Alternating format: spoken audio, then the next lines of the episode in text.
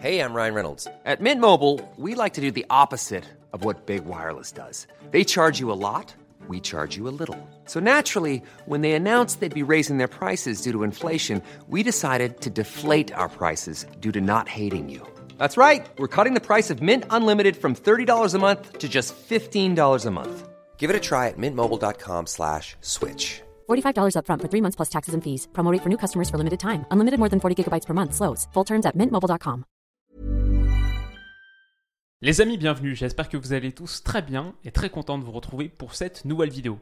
L'Olympique lyonnais est-il de retour? L'Olympique lyonnais de Laurent Blanc qui affrontait le LOSC de Paolo Fonseca, une victoire 1-0 en fin de partie acquise grâce à un but d'Alexandre Lacazette. Bon, c'était le grand match du dimanche soir, on va l'analyser en images, et plein de trucs à vous montrer comme d'habitude, etc.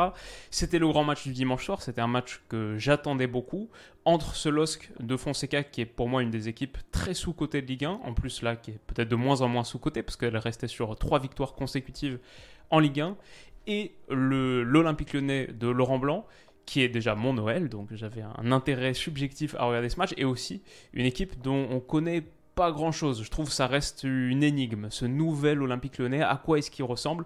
C'était l'occasion de se pencher là-dessus. La vidéo est sponsorisée par Manscaped, j'en parlerai un petit peu tout à l'heure. On démarre. Qu'est-ce qu'on a vu déjà? Bah pour moi en première mi-temps, on a vu un Lille de Fonseca bien plus intéressant et bien plus convaincant. Déjà, en gros, on avait un système euh, en 4-2-3-1 pour le LOSC qui était en gros comme ça. vous le voyez, tac, ici. Et on avait les deux ailiers qui rentraient plus à l'intérieur. Angel Gomez, qui était le numéro 10 théorique, mais qui restait au marquage sur Thiago Mendes. En gros, on avait une individuelle sur la phase sans ballon qui a mis l'Olympique lyonnais dans de grandes difficultés. Les trois centraux de l'OL, Loukeba, Boateng et Damien Da Silva en première période, il sort à la mi-temps, changement plutôt judicieux, bloqué par les trois offensifs lillois qui mettaient Lyon dans de grandes, grandes difficultés. Surtout, vous le voyez là, Thiago Mendes pris au marquage individuel, donc difficile pour lui d'être touché. Ça fait en gros un 4 contre 4 axial dans la moitié terrain lyonnaise. Tu pouvais essayer d'aller toucher les latéraux, c'est ce que la casette indique, notamment ici, vous le voyez, il lève le bras pour dire à Boateng d'aller chercher une passe renversée vers Malogusto. S'il l'avait fait immédiatement, pourquoi pas, mais Ismaili là veille au grain. Et en gros, les latéraux lillois pouvaient sortir assez facilement sur les pistons lyonnais. Du coup, ça mettait l'Olympique lyonnais dans de grandes difficultés pour son animation offensive et pour sa phase de préparation. Franchement, Lille au pressing, c'est assez costaud. Et on l'a vu, par exemple, sur cette séquence, bah, Boateng est forcé de jouer latéral sur Damien Da Silva. Il n'y a pas de solution parce qu'en 3 contre 3, il n'y a pas de décalage facile. Et du coup, le plan de jeu pour l'OL, ça a été souvent d'essayer de sauter le milieu de terrain. Milieu de terrain où on le voit ici, ok, il y a Thiago Mendes qui est pris en individuel. Euh, Awar et Cacré sont beaucoup trop hauts, beaucoup trop éloignés de là où est le ballon. Il y a 50 mètres, 40 mètres entre eux et le ballon impossible pour l'Olympique Lyonnais de construire. Du coup, Da Silva allonge et le but, c'était souvent d'aller chercher Dembélé dans la profondeur, peut-être Dembélé en tour de contrôle pour remiser sur la casette, qu'elle faire quelque chose autour de ce duo-là. Mais ça a été très très compliqué déjà parce que ces centraux, à part Boateng, et on l'a pas trop vu, euh, sur le jeu long, c'est pas une, leur grande qualité. Damien Da Silva, a fortiori, parce que ce ballon-là, par exemple, typiquement, il va aller pile il va même pas décoller et il va aller pile dans les pieds d'Ismaili. Là, hop, qui intercepte et qui lance une, bah, une récupération dangereuse pour Lille et une phase offensive dangereuse pour Lille. À nouveau, je vous le mets, 5 minutes plus tard, c'est la même chose. On voit Boateng qui est pris là. Les trois offensifs du 4-2-3-1, la pointe David et les deux milieux offensifs excentrés un peu ailiers, Cabella et Timothy Weah, qui prennent les centraux lyonnais. Thiago Mendes qui est à nouveau suivi par Gomez. Et on voit André Gomez et Benjamin André, c'est toujours compliqué un peu le milieu lillois, André, ben, euh, Gomez et Angel Gomez, qui euh, sert les milieux lyonnais. Du coup, toujours pas de solution. Du coup, Boateng joue derrière et Lopez va être forcé d'allonger. Ça va être un ballon perdu en plus, parce qu'on sait que le jeu au pied de Lopez est pas le meilleur, et ça on l'a vu à plusieurs reprises. Donc ouais, voilà, franchement, le plan de Fonseca qui marchait très très bien, et c'était vraiment le négatif, la, diapositive inverse sur leur phase de préparation à eux, c'est qu'ils se sortaient très très bien du simili pressing lyonnais et ça leur a permis de rapidement se projeter, de jouer un foot assez chatoyant, pardon, français, forcément, euh, franchement pardon, Lille c'était assez séduisant avec ballon. La Chevalier qui le gardien donc qui sort un peu qui fixe un peu. Déjà, je trouve que c'est osé, audacieux, et ça permet beaucoup plus facilement de créer un décalage. Bon, aussi, Dembélé et Lacazette, c'est pas des offensifs de pression, si on est honnête. Hop, le décalage qui est trouvé pour Thiago Giallo. Lacazette vient, et du coup, ce que j'aime beaucoup, c'est la petite roulette hop, qui va faire avec la, petite semelle, roulette semelle, hop, vous le voyez ici avec le pied droit, il vient de se décaler et de s'ouvrir l'angle de passe. Parce que ici, c'est pas forcément évident, c'est vrai qu'il y a une belle densité. Qu'est-ce qu'il va réussir à faire?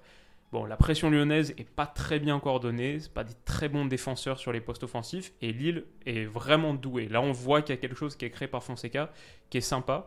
C'est la petite semelle de Thiago Giallo pour s'ouvrir un espace. Cette superbe passe progressive qui va trouver David. Hop, on le voit là, tac. Et lui, remise en une touche pour Ismaili qui a accompagné avec une très bonne course. Et Gusto avait été un peu aspiré. Il y a un grand écart, grand écart pardon, qui est créé avec, avec Ismaili.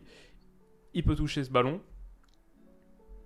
Et derrière, lancer David dans la profondeur. Classique, jeu en triangle très très bien effectué et très euh, vertical super dangereux. La passe est un peu trop longue, Loukeba va, va surgir. Mais franchement, c'était bien vu et c'est à l'image de ce que Lille a fait super bien sur la première mi-temps. Donc voilà, ça c'était la première phase de relance euh, lilloise que je voulais vous mettre en, lumière. Une seconde aussi, très bien réussi. On le voit, là, hop, un ballon vertical à destination de Benjamin André. Les, Lyonnais sont un petit peu en retard, mais on a à nouveau du jeu en triangle. Encore ici, pour Ismaili. Super petit déplacement d'André Gomez là, qui va être trouvé par Ismaili sur un, petit ballon extérieur comme ça entre Mendes et Cacré. Il faut dire aussi que ce milieu de terrain a vraiment manqué de tout. Avec ballon et sans ballon, je l'ai trouvé très pauvre. Euh, Thiago Mendes, c'était vraiment difficile. Awar, c'était vraiment difficile. L'OL est devenu bah, marquer son but et a beaucoup plus créé quand Ren Adelaide est rentré et quand Romain Fèvre est entré, même s'ils n'ont pas fait un match et une entrée parfaite, euh, avant ça c'était un peu compliqué. Le Pénant aussi, bien sûr, à la mi-temps, on va en reparler. Et donc voilà, Lille se projette. Ce qui leur manque peut-être, ce qui leur a manqué dans ce match, c'est un peu plus de justesse sur la phase de finition. Il y a plus de buts qui auraient dû être marqués. Et là, c'est peut-être pas le bon choix, par exemple, pour Angel Gomez qui se projette. Il y a peut-être un petit ballon renversé à mettre pour Cabella, ou alors même tu décales Timothy Weah, je pense, qui fait l'appel sur le côté droit, qui peut ensuite centrer en retrait. Mais la frappe là, longue distance, je pense que c'est la moins bonne option. C'est dommage parce que là, on voit qu'il y a une petite euh, supériorité numérique à exploiter. Voilà, moi franchement, j'ai bien aimé le match de Lille, beaucoup aimé cette première mi-temps. Et à l'inverse, ce qu'a fait Lyon, franchement, sur les 45 premières minutes, en tant que supporter lyonnais, c'était assez compliqué. Là, cette situation, elle l'illustre très bien aussi. Le corner de Cacré très mal tiré, trop bas, facilement dégagé au premier poteau. Derrière, Thiago Mendes sur le reculoir est un peu mis dans la difficulté, mais son ballon euh, en retrait est horrible, pas du tout assez fort. Du coup, je pense que c'est Cabella qui peut surgir. Et Malo Gusto, on voit aussi que c'est pas forcément un défenseur de métier sur cette action parce qu'il recule beaucoup. Déjà là, je pense qu'il est peut-être un peu trop bas. Et ensuite, alors qu'il a la possibilité d'aller gagner ce ballon s'il sprint dessus, juge pas très bien la trajectoire fait un peu le choix conservateur de reculer, mais du coup c'est le plus dangereux de tous, parce que Cabella, et avec l'appel de David, ça fait un 2 contre 1 qui aurait pu largement permettre à Lille d'ouvrir le score si le petit piqué de Jonathan David a été rentré, ça joue à quelques centimètres, ça s'écrase sur la barre, ça rebondit juste devant la ligne de but. Lille aurait mérité d'ouvrir le score sur cette action, ça aurait euh, récompensé nettement leur très bonne demi-heure, leur très bonne première demi-heure. Le penalty, l'idée autour d'un penalty, euh, moi sur le coup je pensais vraiment qu'il y avait penalty. En regardant les images, non il n'y a pas penalty parce que ça frappe d'abord la poitrine de Benjamin André avant de toucher la main.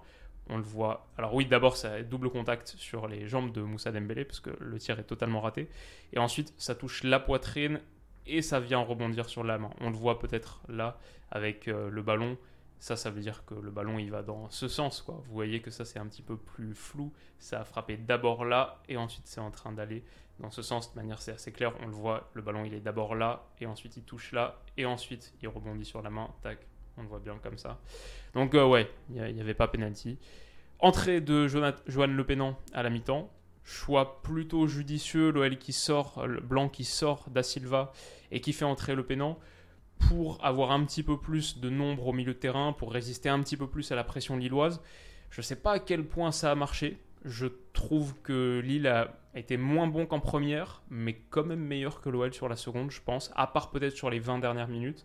Euh, ils auraient pu nettement ouvrir le score à nouveau sur cette seconde période. Là, le travail de Cabella, la petite feinte de corps pour permettre à Diakité de pousser, de continuer et de créer un 2 contre 1 qui met Thiago Mendes dans l'embarras, c'est super bien joué. Thiago Mendes, le centre lui passe entre les jambes et c'est Angel Gomez qui est trouvé. Bah, là, il y a beaucoup trop d'espace. Le pénal est en retard, Boateng n'est pas dessus. Et il, faut une sortie, une parade miraculeuse d'Anthony Lopez pour conserver le 0-0. Lopez qui a lui aussi joué un rôle absolument déterminant sur ce résultat, ce résultat très positif pour l'OL. À nouveau là, ça c'est 10 minutes plus tard, il y a une très grosse action pour Lille, super retour de Nicolas Tagliafico, qui lui a fait un bon match, je pense un des meilleurs lyonnais, quelques retours défensifs décisifs, ça passe décisive aussi. Mais bref, très très bon tacle. Ça revient quand même sur David, qui la met juste petit filet. Et deux minutes plus tard, il y a encore une grosse occasion. Le pénant, son entrée, je l'ai trouvé intéressante avec ballon, un peu moins sans quand même. Là, par exemple, il se prend un petit pont, qui ensuite permet de servir Cabella, qui resserre Jonathan David. Et là, son contrôle orienté, enfin, qu'est-ce que Thiago Mendes il fait là dans cette situation? Totalement vissé sur ses appuis et contrôle orienté, il le laisse totalement passer.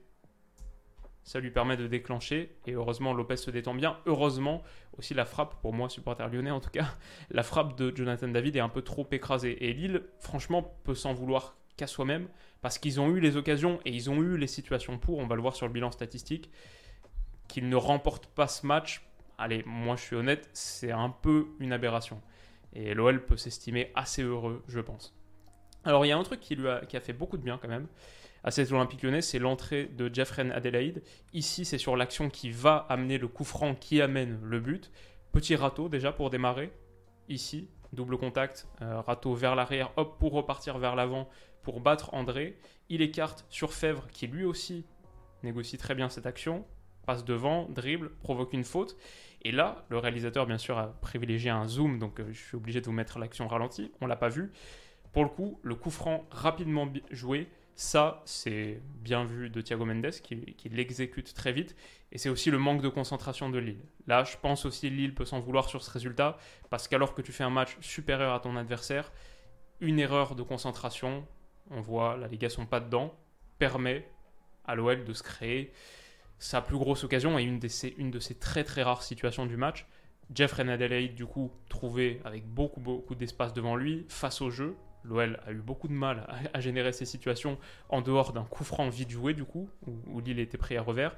Et Nicolas Tagliafico, totalement oublié dans son couloir, très un peu gros, qui lui permet ensuite d'aller adresser ce centre, cette passe décisive pour Alexandre Lacazette. Mais il faut souligner le très bon petit extérieur fouetté à destination de Tagliafico. Super contrôle et super passe pour Alexandre Lacazette qui finit dans le but vide. L'action est très très bien exécutée, c'est fin, c'est malin et ça provient de différences individuelles qui ont été faites par Reine Adélaïde et par Romain Fèvre sur l'action qui précède. On, l'oubliera peut-être un petit peu, vu que ça, vient d'un coup de pied arrêté, d'un coup franc à la base. Mais c'était bien vu. Et surtout, ça fait du bien à cette OL qui finit plutôt fort le dernier quart d'heure. En plus, Lille doit chercher absolument à égaliser, donc laisse des espaces. Et franchement, l'OL aurait clairement pu mettre le second à partir de ce moment-là. Mais on le voit là, la célébration de la case. Ça, c'est pas sur le but, c'est quelques minutes après. Euh, il obtient un corner et demande au virage nord de se lever, beaucoup de rage. Je pense que voilà, c'est à, l'image d'une victoire qui va faire du bien à l'OL sur le bilan comptable. Ça, j'ai juste mis cette situation pour montrer qu'il a encore eu les occasions pour ce centre de David à destination. Je pense que c'est Bamba qui a fait son entrée. Hop, mais malheureusement, réussit pas à prendre le contrôle de ce ballon.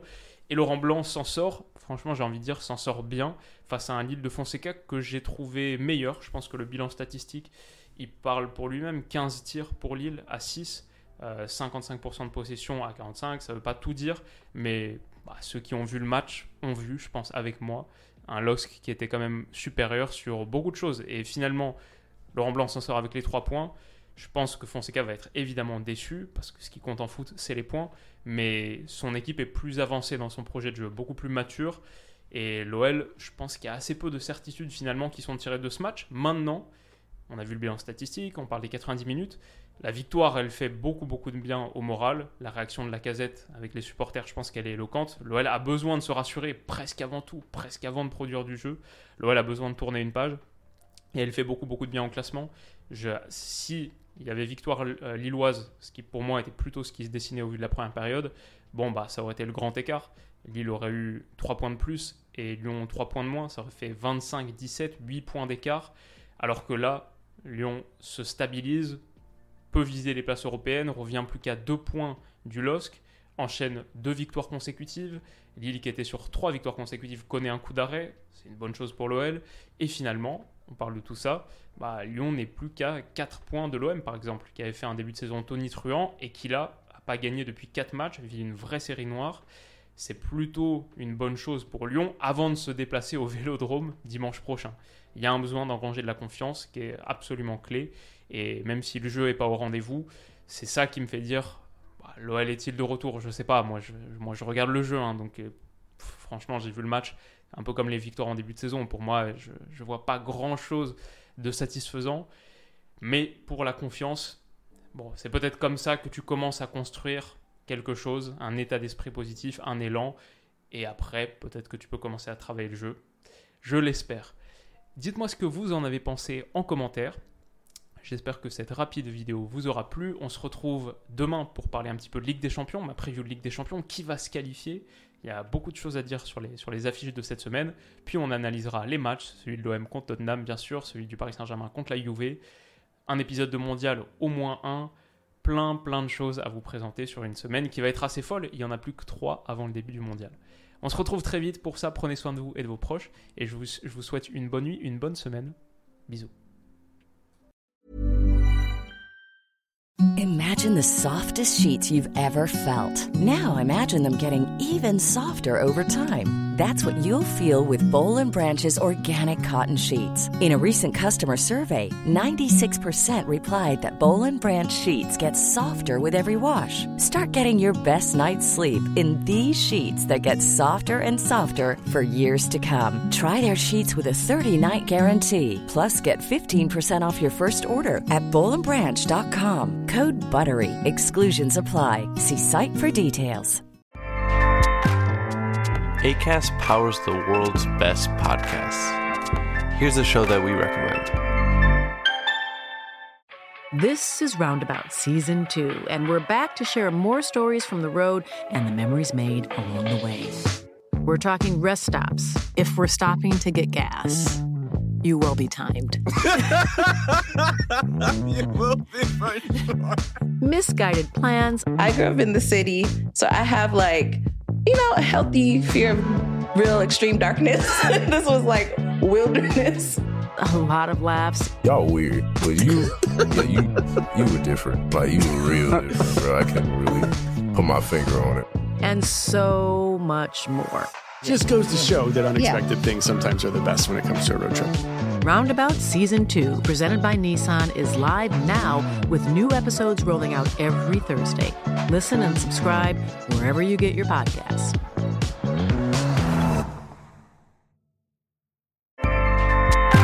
ACAST helps creators launch, grow, and monetize their podcasts everywhere. ACAST.com.